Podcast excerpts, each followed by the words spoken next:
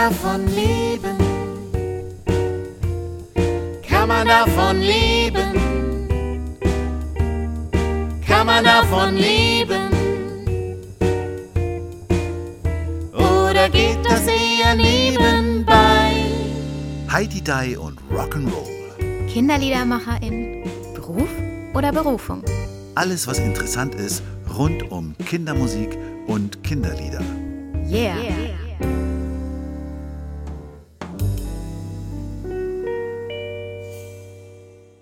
Hallo und herzlich willkommen zu unserer ersten Podcast-Folge hier von der Didakta und für uns die erste Live-Aufnahme mit Publikum. Matthias, bist du aufgeregt? Ja, und wie? Ich auch, total. Ja, ich fange mal an, weil wir haben ja auch hier wieder eine Gästin. Ich habe mir einiges über sie angehört. Es gibt nämlich auch schon Podcast-Folgen mit ihr und sie macht sehr gerne Witze über ihren Nachnamen. Ähm, sie leitet eine Musikschule, die Lütte School, und das, glaube ich, sehr erfolgreich, zumindest wenn man auf Instagram und Facebook und so guckt. Wie es hinter den Kulissen aussieht, werden wir vielleicht ein bisschen erfahren. Ähm, und sie sagte in einem Interview, Musik ist die einzige Tätigkeit, bei der es keinen Gewinner gibt. Und das finde ich diskussionswürdig, denn wenn ich an Kinderliederpreis denke oder an sonstige Preise, die es im Bereich Musik gibt, finde ich das ein sehr spannendes Thema und sage herzlich willkommen, Marion Böller. Hallo, schön, dass ich da sein darf für euch.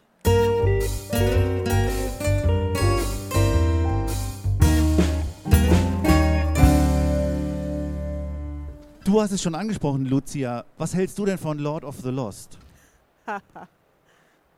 Du immer, Matthias, ehrlich? Dein Ernst? Du kannst mir doch jetzt nicht so eine Einleitung Lord geben. of the Lost, die haben sich gerade, f- die vertreten uns beim ESC in Liverpool. Weißt du, solche Sachen ignoriere ich immer, ehrlich gesagt. Und ich komme darauf, weil du ja gerade davon gesprochen hast, diese, dieses markante Zitat von Marion, Musik ist die einzige Betätigung auf der Welt, bei der es keinen Sieger gibt. Dagegen sprechen doch solche Competitions. Du hast ja vom Kinderliederpreis gesprochen, äh, ESC, da gibt es ja nun auch dieses, genau äh, dieses Ritual des Siegens und Verlierens. Inwiefern passt das nicht oder passt es zu deiner Behauptung, Marion? Doch, ich, ich finde, es passt super, weil auch der ESC zum Beispiel ein ganz gutes Beispiel. Nur mal kurz weg, ich würde super gerne mal selber auftreten beim ESC, aber es hat noch nie gereicht. Man sollte mich vielleicht mal fragen. Also ich finde, beim ESC ist es ganz klassisch, auch wenn es vermeintlich einen Sieger gibt, ist es trotzdem ein großes Ganzes und es geht nicht immer um den Sieger, sondern es geht um die Musik und das, was transportiert wird. Von daher ist das Gewinnen an sich, glaube ich, gar nicht das Wichtigste, sondern das, was nach außen transportiert wird. Und deswegen gibt es für mich, egal was mit Musik passiert, nie den klassischen Sieger, sondern immer, ich sage jetzt mal aus Lord of the Lost, das Einzige, was ich an denen gut finde, ist, sie kommen aus Hamburg. Und ich komme ja auch aus Hamburg. Also es ist nicht mein Musikgeschmack und ich bin sehr, sehr gespannt, ähm, was dort passiert, weil ich glaube, dass da sehr viele Friedenslieder und, und das ist, glaube ich, auch das, wir transportieren mit Musik ein bestimmtes Gefühl. Wenn ich jetzt mal an Sport denke, ist es auch ein Gefühl, aber da ist immer der Weg das Ziel.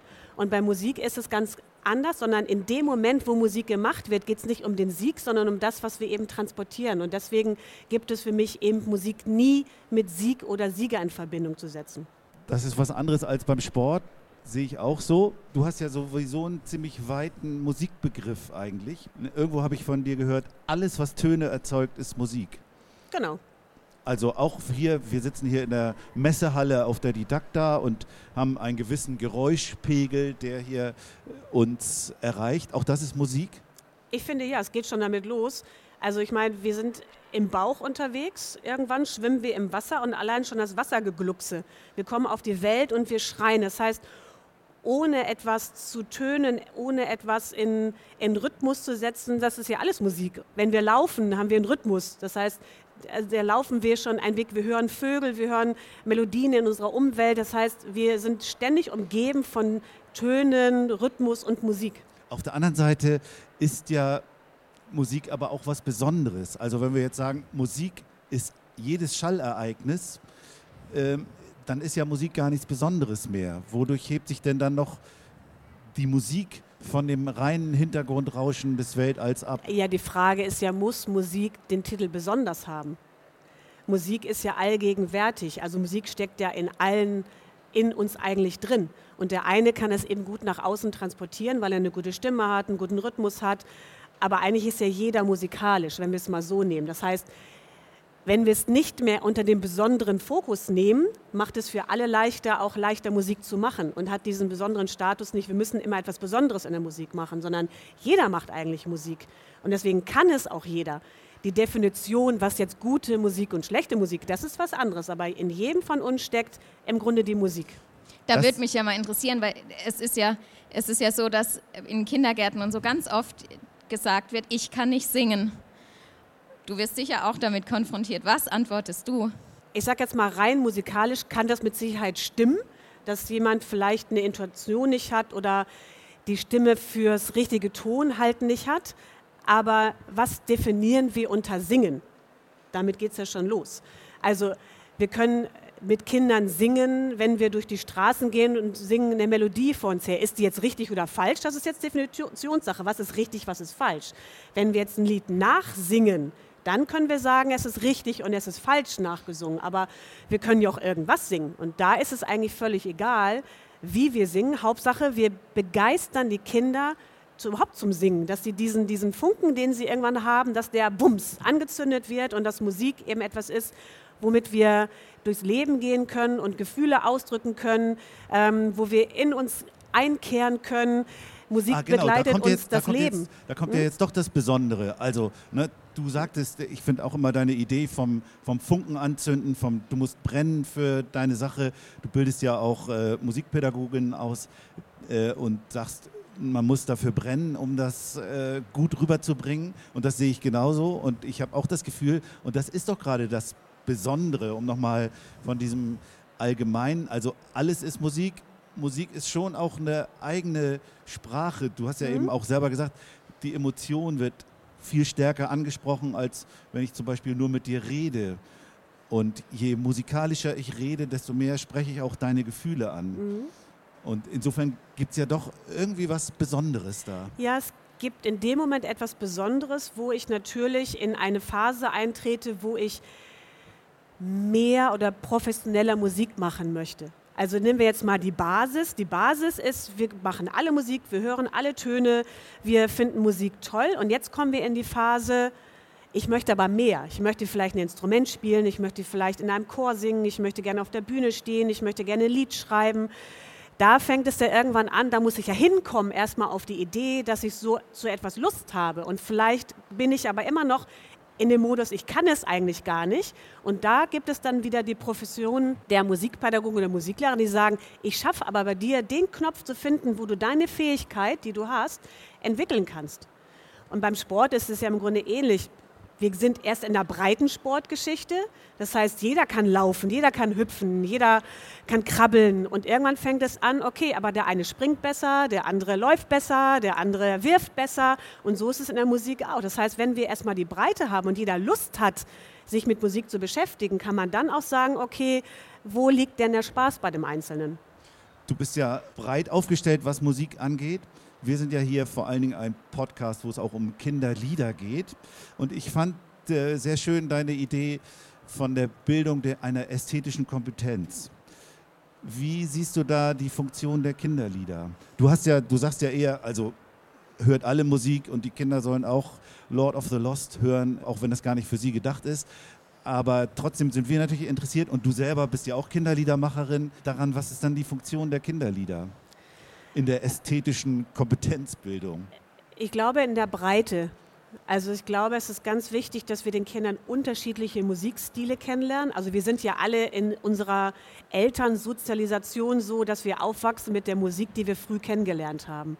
Und deswegen finde ich, ist es als Kind wichtig, in die Breite zu gehen, um auch Heavy-Metal-Musik zu hören, Rap-Musik, äh, Volksmusik, dass die Kinder eine Möglichkeit haben, auch zu entscheiden, was sie für sich vielleicht auch irgendwann gut finden. Die klassische Entwicklung ist, wir hören zu Hause, ich bin aufgewachsen mit Volksmusik. Da gab es Roland Kaiser, Rex Gildo, da wurden die Kassetten reingemacht und irgendwann kommt man in die Phase, wo man anti ist. Und dann sagt man, okay, das will ich gar nicht mehr hören. Aber irgendwann, je älter man wird, und das werden wir vielleicht nachher noch mal kurz ansprechen, kommt man wieder in die Phase und man denkt so, ach, fand ich doch ganz gut, was meine Eltern gehört haben.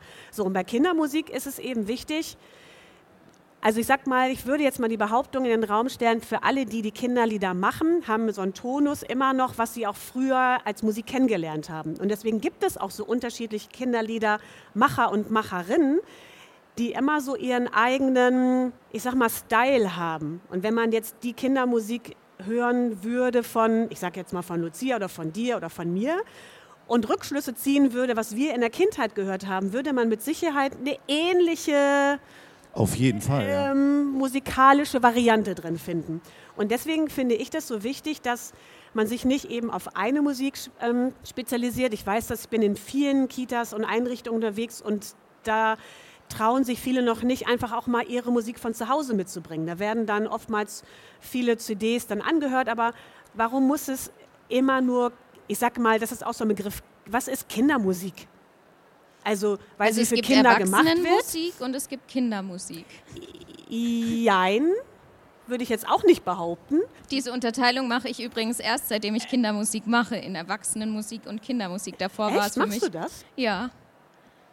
Weil ich, weil, also ich hatte jetzt, ich habe mit einem Künstler zusammen, bin ich aufgetreten, der Erwachsenenmusik macht. Und da haben wir zwei Konzerte verlost. Und die Leute haben alle gedacht, dass, dass wir Erwachsenenmusik machen im Kindergarten. Und dann gehe ich da hin und sage, es wird aber Kindermusik geben. Es gibt keine Erwachsenenmusik. Ja, und da fängt es ja schon an, dass wir diese Klassifizierung haben. Was ist Erwachsenenmusik und was ist Kindermusik?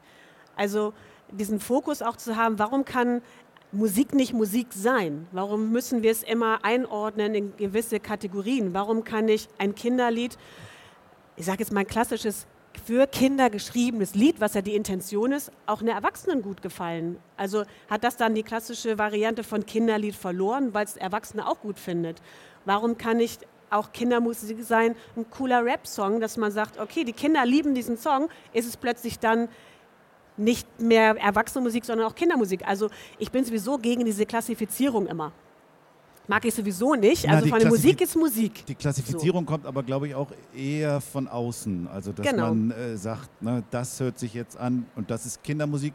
Und wenn wir als Kinderliedermacher in irgendwo hinkommen, dann schalten die Erwachsenen irgendwann ab. Ne? Das klassische Beispiel, Genau. du spielst ein Konzert im Kindergarten und hinten stehen die Erwachsenen, trinken Kaffee und unterhalten sich. Manchmal dann so laut, dass die dass du dein eigenes Wort nicht mehr verstehst, weil sie das eben völlig ausgeblendet haben. Ja, und das hat auch oft so ein, ich sag mal, da sitzen jetzt, also ich würde mich nie als Kinderliedermacherin im klassischen Sinne bezeichnen, sondern ich bin einfach Musikerin.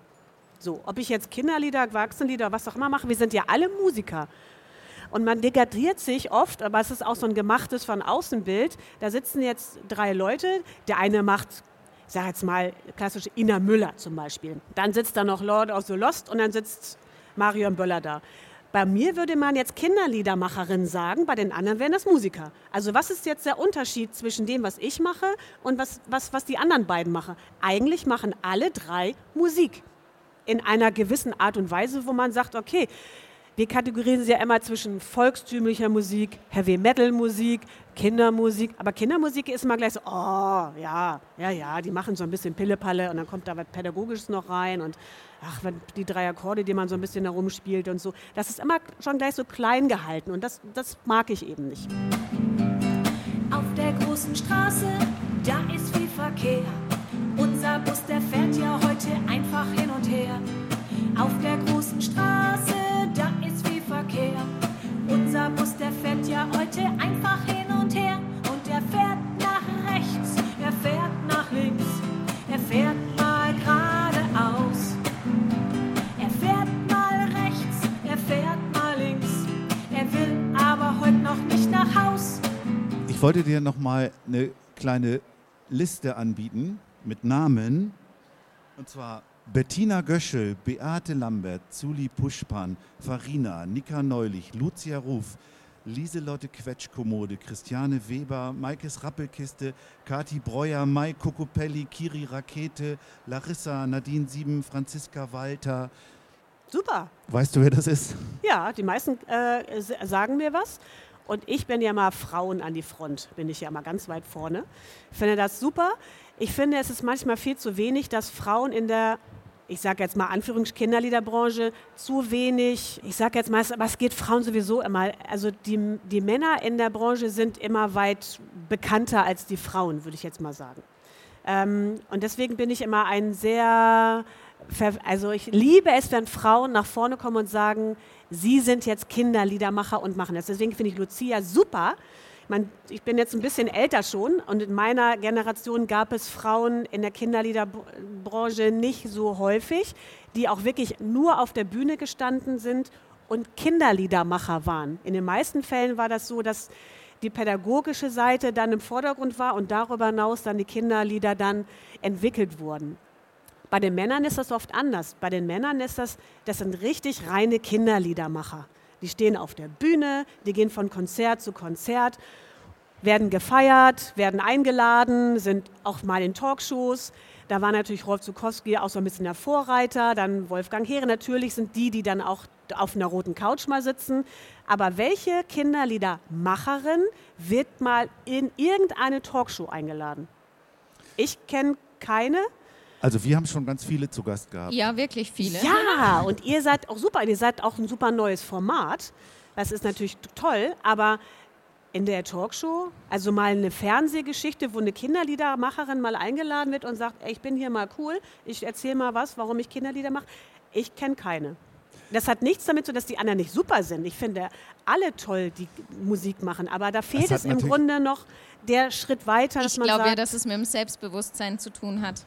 Es Also- hat aber auch insgesamt damit zu tun, dass noch vergleichsweise wenig KinderliedermacherInnen in Talkshows eingeladen werden. Im, letztendlich beschränkt sich das wirklich Aber ich glaube, ich weiß, ich schere da jetzt so ein bisschen über den Kamm, aber ich glaube, dass es für uns Frauen schwerer ist, selbstbewusst dazustehen und zu sagen, hier, schau mal, was ich kann, während ähm, ich bei Männern oft das Gefühl habe, die stehen da, die machen das einfach, die denken nicht so viel drüber nach, Ja, während und wir das, alles Ist das zerhacken. unbedingt besser? Also, ne, ich sag mal, für dich und ja auch für mich ist ja zum Beispiel sehr beeinflussend gewesen äh, Dorothee Kreusch-Jakob, eine ganz grandiose äh, Grand Dame des Kinderliedes. Wenn du Wolfgang Hering fragst, wird er sofort mit Gerda Bechli um die Ecke kommen, die äh, in der Schweiz grandiose Kinderlieder geschrieben hat. Also das sind schon, das sind aber auch, da stimme ich dir zu, eher nicht so Rampensau-Typen, ne, die so wie unser einer nach vorne geht und sagt, hey und jetzt alle und alle mitklatschen und was weiß ich, ist doch aber auch gut. Ja, also ich, ich sage auch nicht, dass es schlecht ist. Ich würde mir das nur wünschen, dass in dieser Branche die Frauen mutiger sind und sagen, ich bin gleichwertig wie der Mann, der eben auf der Bühne steht und äh, die Rampensau rauslässt. Auf jeden Fall gleichwertig ja mindestens. Mindestens. Mindestens. Wenn nicht noch äh, einen Ticken mehr. Ich würde ja eigentlich gerne noch über die Lütte School sprechen. Ja, mach doch. Aber ja, wir haben nicht mehr so viel Zeit. Wir müssen gleich zum nächsten Punkt übergehen, weil Ah. hier auf der Didakta sind wir so ein bisschen durchgetaktet. Aber die Lütte School, wenn ich es richtig verstanden habe, war das eigentlich eine Musikschule und ihr seid in Kindertagesstätten gegangen, um dort Musik zu machen mit den Kindern und gegebenenfalls die Dinge auch noch weiterzugeben. Jetzt ähm, machst du zwei Sachen, oder? Du hast diese Online-Akademie, in der man sich als Musikpädagogin oder Pädagoge ausbilden lassen kann. Und du machst aber weiterhin auch noch die Musik in Kindertagesstätten. Genau, also ich habe mich, also alles, was mit Musik und Kindern zu tun hat, mache ich. Also ich habe eine Musikschule. Ich äh, stelle Produkte her sozusagen. Es gibt Musikboxen, die man in die Kita mitbringen kann, weil oftmals gibt es Schränke, die macht man auf und dann ist alles drin, aber da sind auch immer wieder zu, wieder geschlossen. Also das mache ich auch. Und diese Online-Akademie ist eben durch Corona entstanden, weil wir eben nicht in die Kitas gehen konnten. Also mussten wir uns was einfallen lassen, was wir eben machen. Das ist tatsächlich aus einem Zufallsprodukt ist etwas entstanden, was ein ja, neues Standbein geworden ist. Und ähm, es wird auch total toll angenommen, dass man eben sich als Pädagoge musikalisch weiterbilden kann, ohne Präsenz zu machen, sondern es ist eine reine Online-Geschichte, die man ähm, eben machen kann. Und ja, es macht Spaß. Machst du dann auch so äh, Zoom-Meetings, in denen man äh, direkt mit dir in den Austausch gehen kann? Oder besteht deine Akademie aus Videokursen, die man sich anschaut und sich so weiterbildet? Nein, es gibt tatsächlich auch immer Webinare, die man dann live machen kann. Das heißt, alle Teilnehmer werden eingeladen, da können Fragen gestellt werden, da kann man mich kennenlernen, da können die sich auch untereinander ein bisschen kennenlernst, werden wir jetzt noch ein bisschen erweitern. Ähm, wir sind ja noch nicht am Ende der Geschichte angelangt, von daher, da wird es immer Entwicklung geben, die wir dann auch machen können. Cool. Schauen wir, wo es herkommt.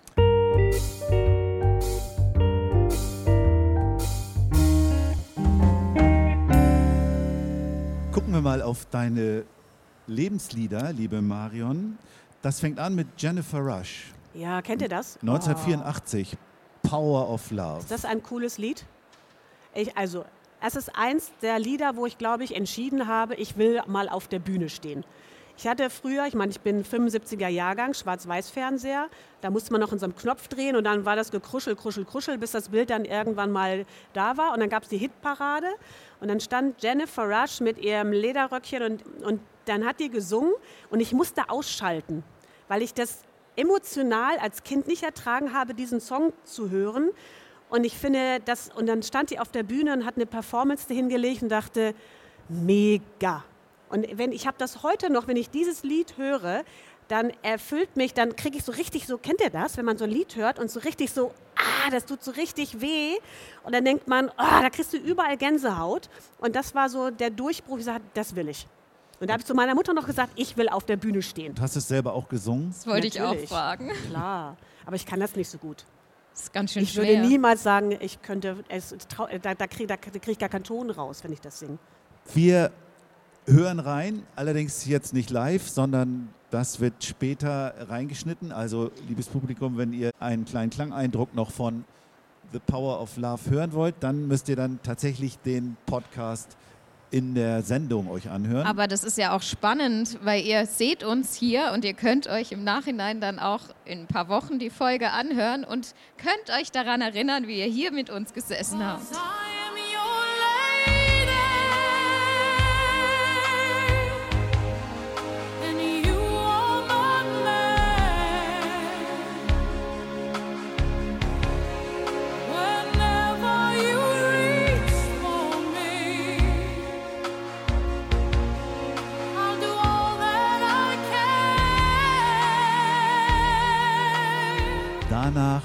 Wolltest du dann auf dein Herz hören.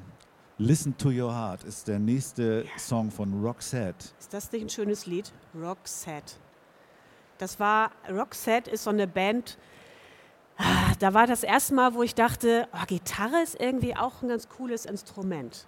Da war, muss ich so zwischen ah, 14 und 16 gewesen sein und habe gedacht, okay, singen ist schon cool auf der Bühne, aber irgendwas brauche ich, um mich so zu begleiten. Und auch irgendwie, also mein, mein äh, Vater hat auch Gitarre gespielt und habe ich die immer genommen und dann habe ich da mal vor dem Spiel geschaut, äh, also vielleicht Lord of the Lost ist nicht so ganz weit weg gewesen davon. und dann habe ich irgendwie Roxette auf der Bühne gesehen und das Lied gehört und dachte, oh, das toucht mich schon wieder, aber die Gitarre hat mich getoucht. Und dann habe ich angefangen, äh, mir eine Gitarre zu organisieren und habe in meinem Kinderzimmer gesessen und habe mir meine Akkorde zusammengekrümmelt und habe das erste, das war mein allererstes Lied, was ich auf der Gitarre spielen konnte. Und das, äh, das war so nachhaltig, ich dachte, okay, Bühne, Gitarre, ja, wo geht's noch hin? Ich war ja mehr ein Anhänger von The Look. Ja, das Äh, mochte ich auch. Und äh, Listen to Your Heart, da würde ich jetzt schon fast eine Linie sehen von Power of Love und zu dem, was Siehst du? später noch ja. kommt, dass du ein bisschen doch auch zu Pathos neigst, Ja, oder? total. Ich liebe das. Deswegen das- liebe ich auch den ESC, weil diese Songs, da gehe ich auf. Das liebe ich. Da, da kommt man dann ja vielleicht auch wieder, was du vorhin schon andeutetest, auf deine Schlagersozialisation Absolut. zurück. Absolut. Mhm. Wobei ich ja nicht finde, dass man es in deinen Liedern unbedingt so hört. Die finde ich ja eher Den rockig. Pathos. Find die, find, Ja, den Pathos vielleicht nicht, nee, das stimmt. Nein, Da ich meine die Schlager, die, die Schlagersachen, weil die, ich finde, du bist eher rockig bei deinen Kinderliedern. Aber das Gitarrenmäßige, ja, ja, gut, Roxette ist ja nun auch kein, keine Schlagergitarre, die da Nee. gespielt wird. Es war ein kurzer Ausreißer, aber es kommt ja noch ein Ausreißer. Hören wir erstmal Listen to Your Heart. Listen to your heart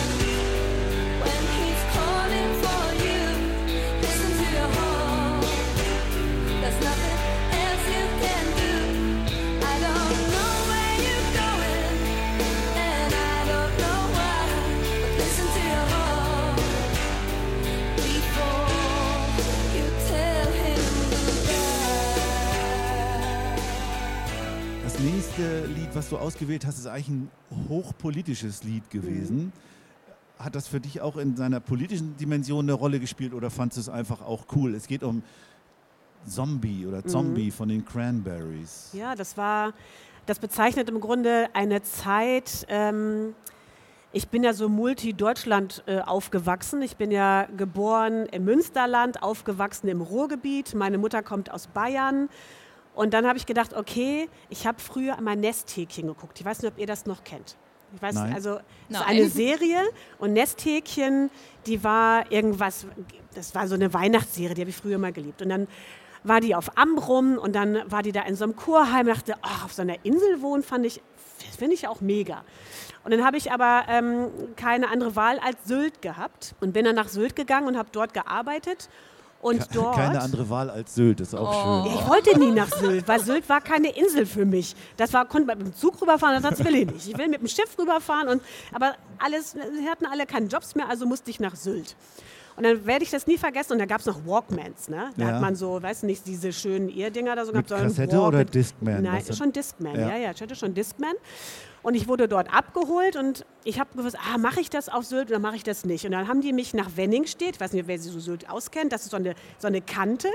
Und es war so ein ganz diesiger Tag, also wieder Pathos passt da auch wieder. Und dann stehe ich da an dieser Klippe, habe meinen Discman auf und dann höre ich Cranberry, Zombie, diesen Song.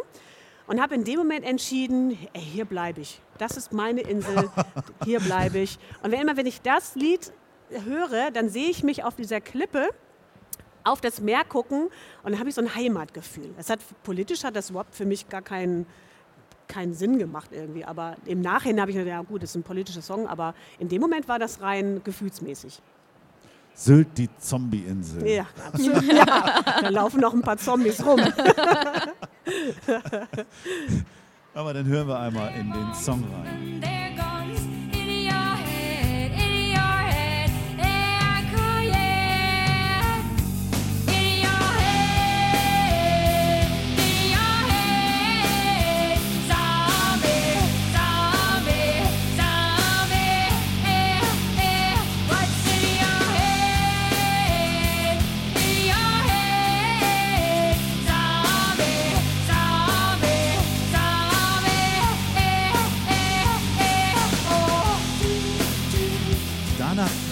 Relativ großer Sprung. Also du hast ja beschrieben, wie du auf Sylt warst und äh, bei dem nächsten Song, zumindest als er erschien, müsstest du eigentlich schon in Hamburg gewesen sein, müsste es eigentlich auch schon Lüttesgol gewesen, äh, gegeben haben, zumindest in ihren Anfängen, denn das geht um den Song Someone Like You von Adele.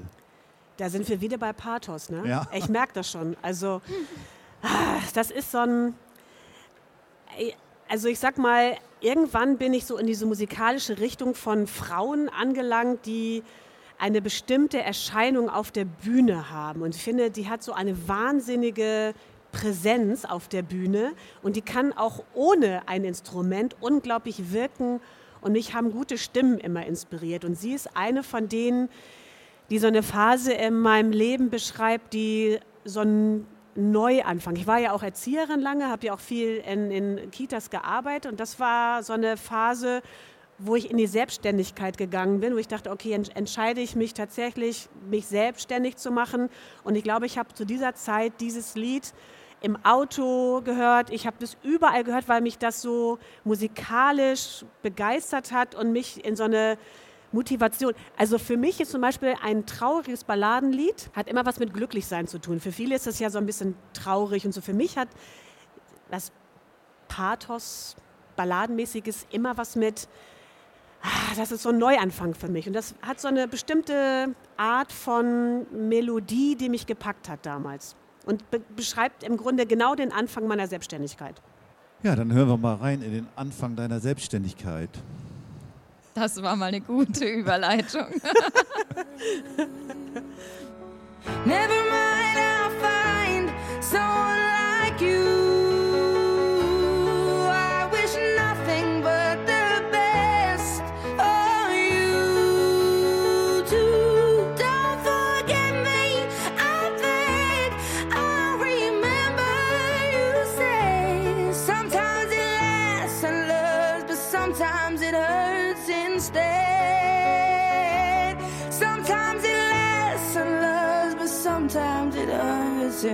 So, und jetzt kommen wir im Grunde wieder zurück zum Anfang, würde ich mal sagen. Denn wir landen bei Helene Fischer. Ja, ist- doch die tollste Frau ever, oder? Ich finde. Wobei also, eben Atemlos ist ja von Christina Bach Ja. geschrieben. Auch äh, eigentlich Schlagerstar. Und ursprünglich hatte sie das auch für sich gedacht, den Song.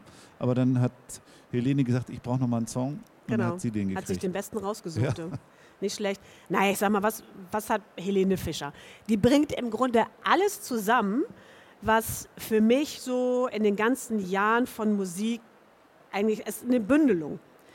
Die Bühnenperformance, die Stimme, ähm, Warst du die mal Musik. beim Konzert? Ja, war ich schon. Ich war ein bisschen enttäuscht, muss ich sagen. Warum?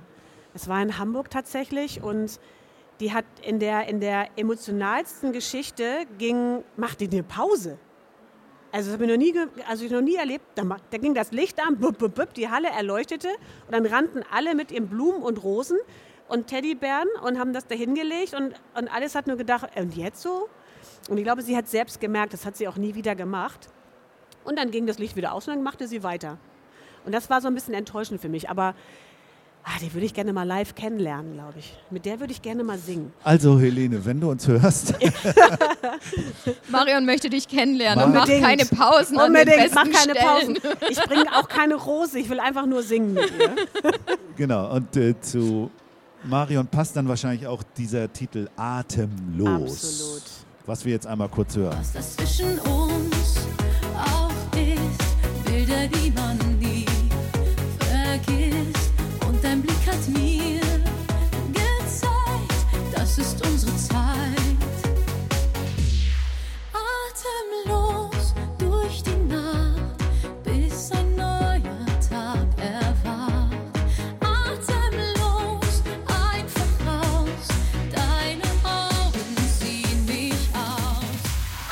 glaube ja, nach einem Konzert von Marion ist man wirklich atemlos. Könnte passieren. Ja, und jetzt kommen wir zum beliebtesten Teil bei unseren Gästen und Gästinnen, zum Spiel. Oha. Ich muss erst mal kramen.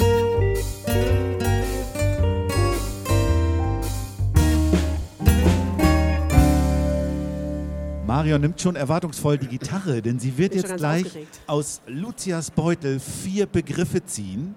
Du musst bitte äh, da aus dem Beutel vier Begriffe ziehen und zwar ist die Bedingung vier unterschiedliche Farben. Du musst also reinschauen. Und aus diesen vier Begriffen wird Marion dann hier in Echtzeit auf der Bühne vor Publikum auf der Didakta in Stuttgart einen Song entstehen lassen. Und wir sind Zeugen und Zeuginnen davon. Und ich sehe schon, drei Zettel sind schon dabei. Ach wir haben einen gelben, Scheiße. einen grünen, einen blauen und einen roten. Du müsstest uns einmal verraten, was du gezogen hast. Welche Begriffe, So. welche Begriffe hast du gezogen? Einmal die Ziege, Ziege. Kirschrot, Was war das? Kirsch? Kirschrot, äh, Flugzeug und T-Shirt. Ach, Herr Na, Jemine. Das- Ja, das ist ja mal eine ganz gute Auswahl hier, würde ich Passt sagen. doch großartig zusammen. Das ist total schön. Jetzt äh, sortiert Marion sich und ihr Gehirn, Ja, denn sie muss jetzt einen Song auf die, äh, also ganz spontan machen mit den Begriffen Ziege, Kirschrot, Flugzeug und T-Shirt. Und da geht's schon los. Oh, ein Flugzeug, oh, ein Flugzeug hat eine Ziege an Bord. Oh, ein Flugzeug, oh, ein Zu Fl Flugzeug hat eine Ziege ja an Bord. Hat ein T-Shirt an in Kirschrot. Oh, das ist so schön. Oho, hat ein T-Shirt an in Kirschrot. Sitzt im Flugzeug, ja, die Ziege. Oho, oh, die Ziege, ja. Sitzt im Flugzeug, ja, mit nem T-Shirt an in Kirschrot, ja. Oh, die Ziege, ja. Sitzt im Flugzeug, ja, mit nem T-Shirt an in Kirschrot, ja. Oh, oh, oh, oh, oh, oh, oh, oh, oh, oh. Oh,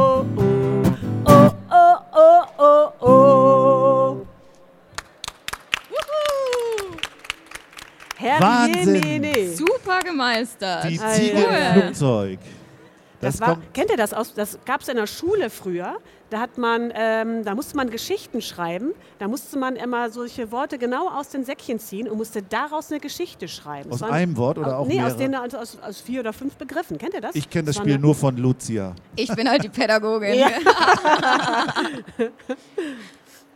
ihr hier kennt sowas bestimmt auch, oder? Ein, Könnt ein, ihr auch mal ausprobieren ein- zu Hause. Ist ein- gar nicht so leicht. Ein klassisches Erzieherinnenspiel, finde ich. Total. Ja, super gemeistert. Kommen wir zum nächsten Punkt, zum Heidi Die und Rock'n'Roll Fragebogen.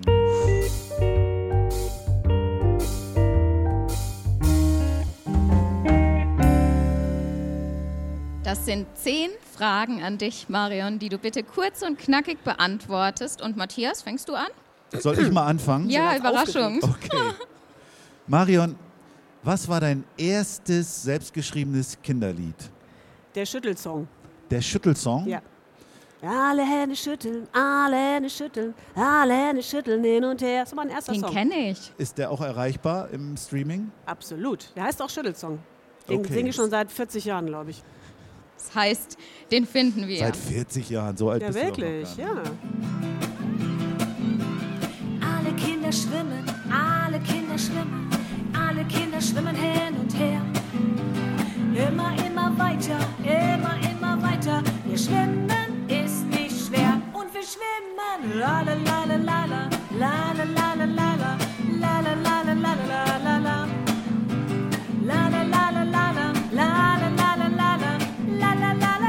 Was erwartest du dir vom Kinderliederkongress im Oktober in Hamburg? Also, wenn du nicht kommst, du kommst doch aus Hamburg.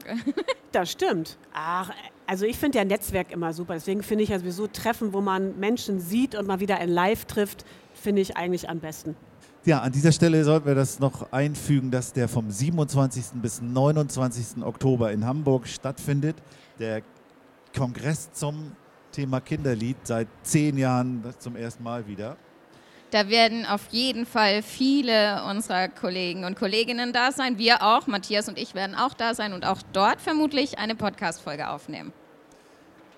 Marion, du bekommst 100.000 Euro. Was machst du damit? Ehrlich gesagt, ich würde mir in Hamburg die Halle mieten und würde ein Konzert geben. Ich will einmal, dass die Menschen ein Ticket kaufen für mich. Das ist doch das mega. Welche Halle? Wie heißen die hier? Die, nicht die Colorline, die heißen die in Hamburg da jetzt. Barclaycard? Ja, die Barclaycard Arena. Einmal die Barclaycard Arena. Das wäre mal cool. Über welches Thema, das du noch nicht bearbeitet hast, würdest du gerne mal ein Lied schreiben? Über die Ziege, Flugzeug, Kirschrot vielleicht? Na, da Wäre hast du ja schon- nicht- ja, da hast du schon schlecht. Ja, würde ich sagen, ja. Was bedeutet das Netzwerk Kindermusik für dich? Ähm, ja, ich muss ja gestehen, ich kenne das. Ich bin ja selber gar nicht da Mitglied, aber ich verfolge das ähm, mit weiten Augen, großen Ohren und ähm, finde das total großartig, dass es überhaupt ein Netzwerk gibt, wo sich MusikerInnen sich treffen, austauschen und vorangehen. Ich finde das großartig. Vielleicht ja auch nochmal eine Überlegung, Ja, dass ich habe das du tatsächlich schon überlegt. nochmal Ja, Teil des Netzwerks ja, wirst. ja, Wir würden das sehr begrüßen, oder? Ja. ja. Also bin dabei. Welchem Genre würdest du dich zuordnen? Oh, schwierig.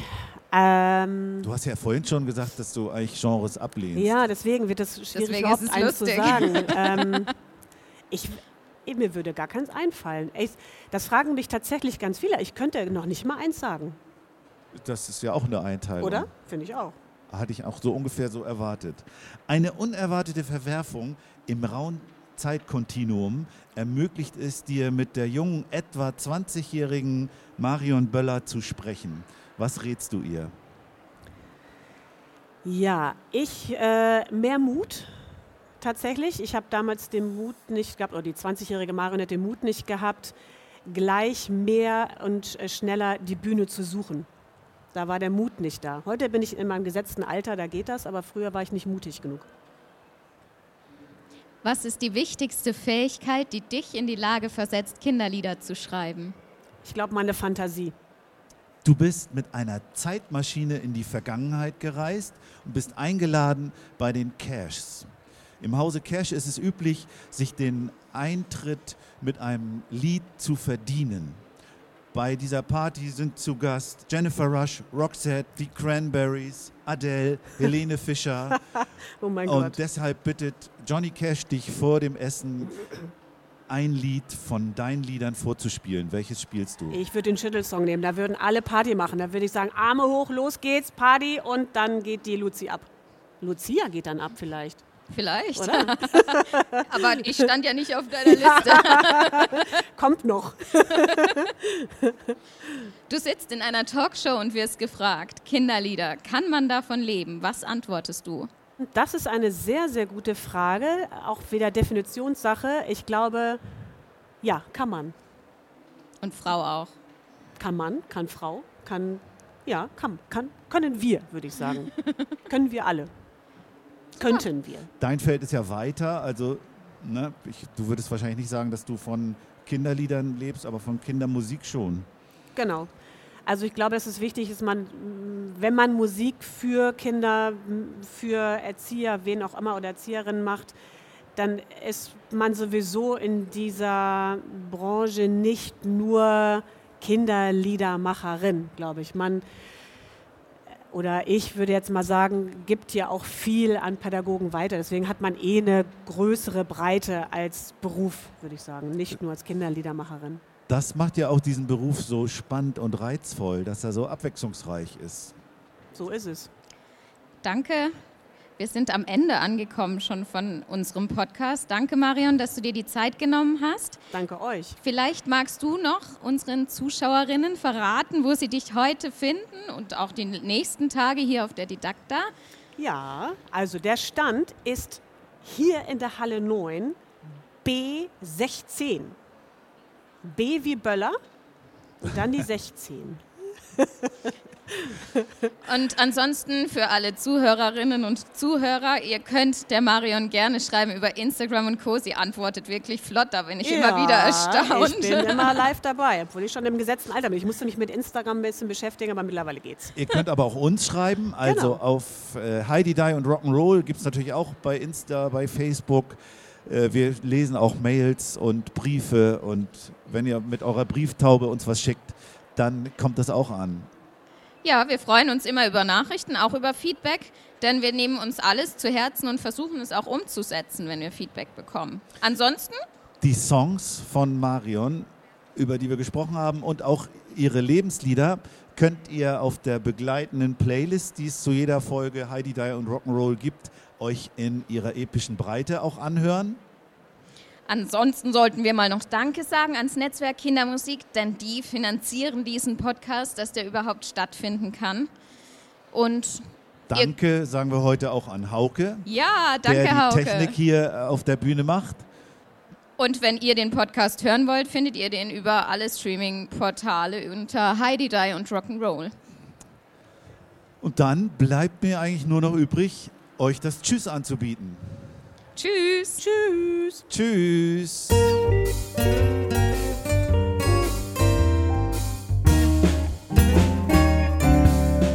Kann man davon leben? Kann man davon leben? Kann man davon leben? Oder geht das eher nebenbei?